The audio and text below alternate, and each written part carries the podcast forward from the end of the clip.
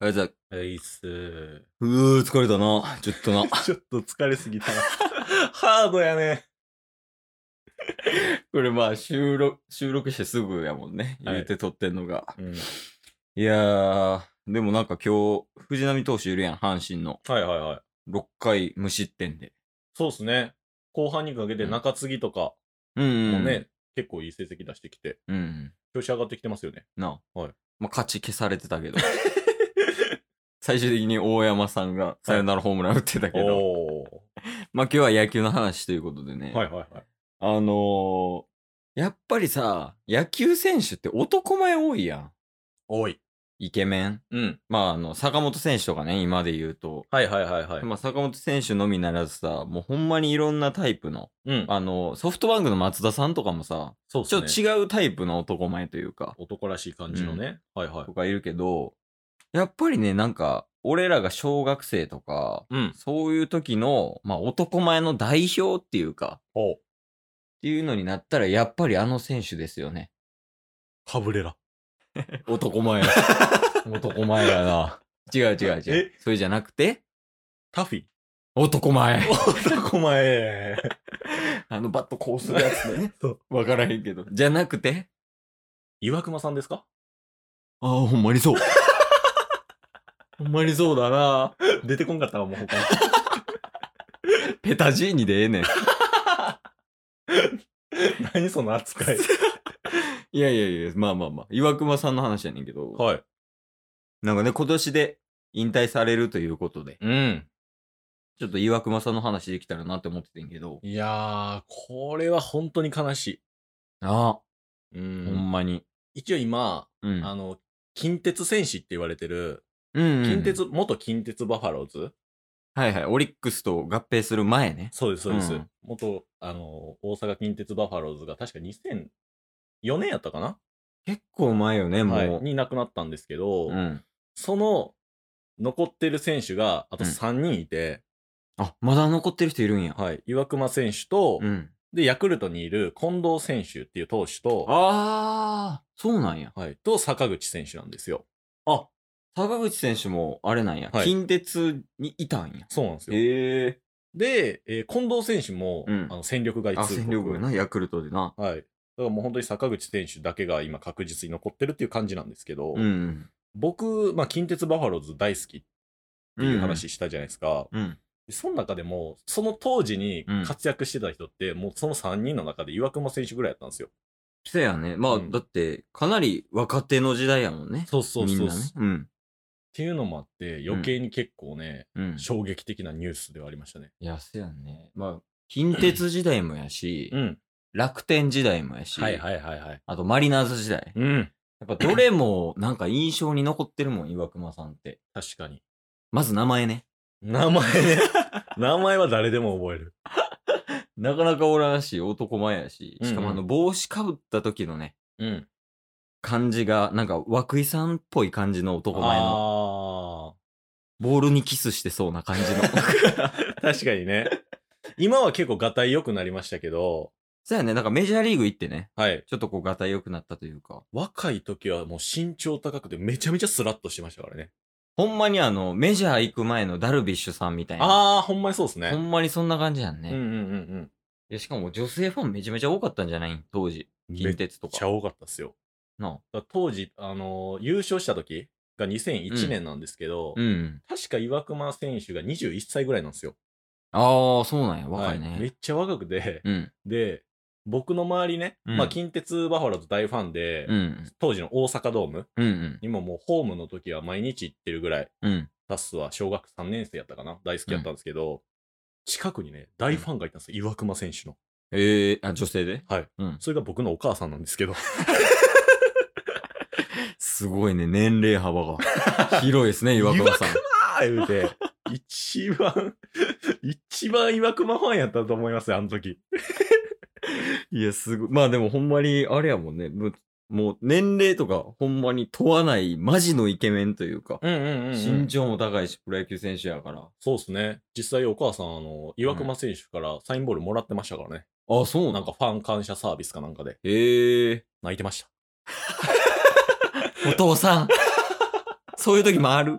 お父さん普通に楽しんでますからね、野球観戦を。 まあ、非現実すぎてってことやろうね。うんうんうん多分その辺は。そうですね。で、僕もうん、小学校、まあ2年からソフトボールを始めて、うん。で、2年3年ソフトボールして、4年から、あの、軟式野球うん。し始めたんですけど、小学校5年の時、ピッチャーをしてたんですよ、1年間。ああ、なんか言ってたな。うん。はい。その時、うん。やっぱりね、見てるからなのか、うん。岩隈選手のうん。モーションになりますよね。 二段モーショ ン二段モーション。で、僕、二段モーション注意されたことありますからね。岩隈やってんのにってなったり。確かね、うんあの時、6年の時ぐらいに、あちょうど二段モーションほんまがやダメやみたいな、厳しくなったな。そう、それでなんか僕にも被害が来 て、ちょっとそれみたいな。やめなさいみたいな。やめなさい。だかへえ。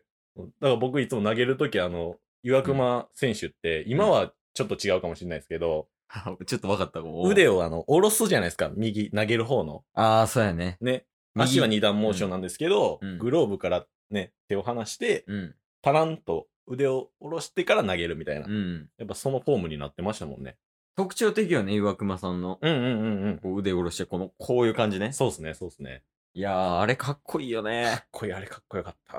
しかもあれでコントロールめちゃくちゃいいからめっな。ちゃマリナーズの時やばかったっすよ ね。せやね。ね。ほんまに。でもマリナーズ、そのメジャー挑戦して、うんうん。そこでもめっちゃ活躍してたもんな。そうですね。岩隈さうんね。ん。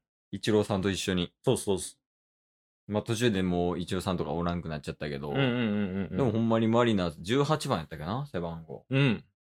もう、活躍して、はい。えー巨人か。そうですね。そのまま巨人帰ってきたものの、まあそのまあ怪我とかね、うんうんうん。そういう。ので結局出れず、はいまあ引退するっていう形になったと。そうですね。WBC もめっちゃ活躍してましたよね。ああ、ほんまやな。ね。無双してなかった無双してて、うん。確か MVP を松坂投手が取ったんですけど、うんうんどっちか、どっち取るかみたいな。岩隈選手か松坂選手かみたいな。うんそれぐらい活躍してたはずですね。タイプ違うもんね、二人の。うん松坂選手とはもう結構速球派というか。はいはいはいはい。岩隈選手はほんまにもう制球派みたいなね、うん。感じで。いや俺はそっちの方が好きやったわ。キャッチャー構えたところにストレートピシッみたいな。うんうんうんうん。ああああいいううのしびれる 二人とも大好きやん。まあ、そうよね。まあ、ケイスはもうずっと野球が好きやから、うん。そこまで深くは見てないけどね、岩隈選手の。まあはいではいも、まんべんなく見てってるから、ん。岩隈選手の魅力みたいなのはやっぱ伝わるもんね。ああ。いろいろ見。てるからこそかもしれんけど。確かに確かに。しかもめっちゃいい家庭を持たれてるじゃないですか。あ、岩隈さん。はい。すごい美人な奥さんがいて。嫁さんって芸能人の人だっけアナウンサー確かなんか相当やったと思いますね。まあでも、普通に考えたらそうか。男前やしね。で、今、3人ぐらいお子さんがいらっしゃったのかなあ、そんないるんや。はい。で、なんかインスタとかで、うんたまにその岩隈投手のうん。インスタで出たりするんですけど、うめっん。ちゃ楽しそうですもんね。あその家族家族で遊んだりとかしてる姿がね、憧れるんや。憧れや。まだ間に合うんじゃん。何まだ間に合うってまずピッチャーになるこ そっからそっからなんですかと。もうそれを達成しないと何も始まらない。えそうしやんことにはもういい家庭は気づかれへんーから。そうなんすか、うん僕にとってそうやね。岩隈さんになりたくないのなりたい。なりたいよね。はい。じゃあまず明日から投げ込みしよう。 こうやって間違ったベクトルに 進んでいく人が生まれんね岩隈さんのせいや、もう。ん。で、10年ぐらい経ったら岩隈さんのせいにしてる。 どうせ岩熊が、みたいな感じで言いよるから、もう。そうやね。まあでもなんかこう、小学校、中学校ぐらいに活躍してた選手が引退するっていうのは、なんかちょっと寂しいもんがあるよね、やっぱ。そうですね。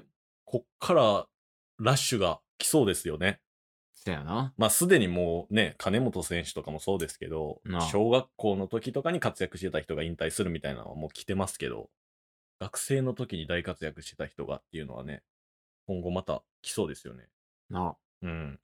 今やと、福留さんとか、ああ、はいはいはいはいはいはい。内川さんとかかな。まあ、まだ続きそうやけど、うんあ、と鳥谷さんとか、うんうんうんうん。あの辺とかはもうほんまにドンピシャやん。確かに。もうちょっとしたらダルビッシュさんとかも。ダルビッシュさん引退ってなったら、結構衝撃よね。そうですね。まあ、言うて、その坂本さんとかさ、うん。あの、田中マー君とか、はいはいはいはい。あの辺ってもう32とか3やろ、 32ぐらいですよね。うう。んなあもう下手したら、怪我したら、確かに。みたいなことあるよ。スポーツトレーナーだ ったら。今から。今からあ、そう、タスがね。え、タス暇 なん投げ込みしようとか。そんな暇やったっけ確かにね。いやー、でもなんか、そう、野球の話するとやっぱり、野球が見たくなるし、うんうんやりたく。くはなってくるよね。そうですね。前なんか久々に2人うでんキャッチボールした時めっちゃ楽しかったですもんね。めっちゃ楽しかったな。日曜の朝って感じしたも ん。またやるキャッチボール配信。キャッチボール配信、ラジオでキャッチボールしてみた。ほんで、あ、これにしたら、あの、ラジオで誘惑魔投手してみた、みたいな。ああ、いいじゃないですか。だから投手モノマネとかやったら、ラジオで。あ、そうそうそうそうそう。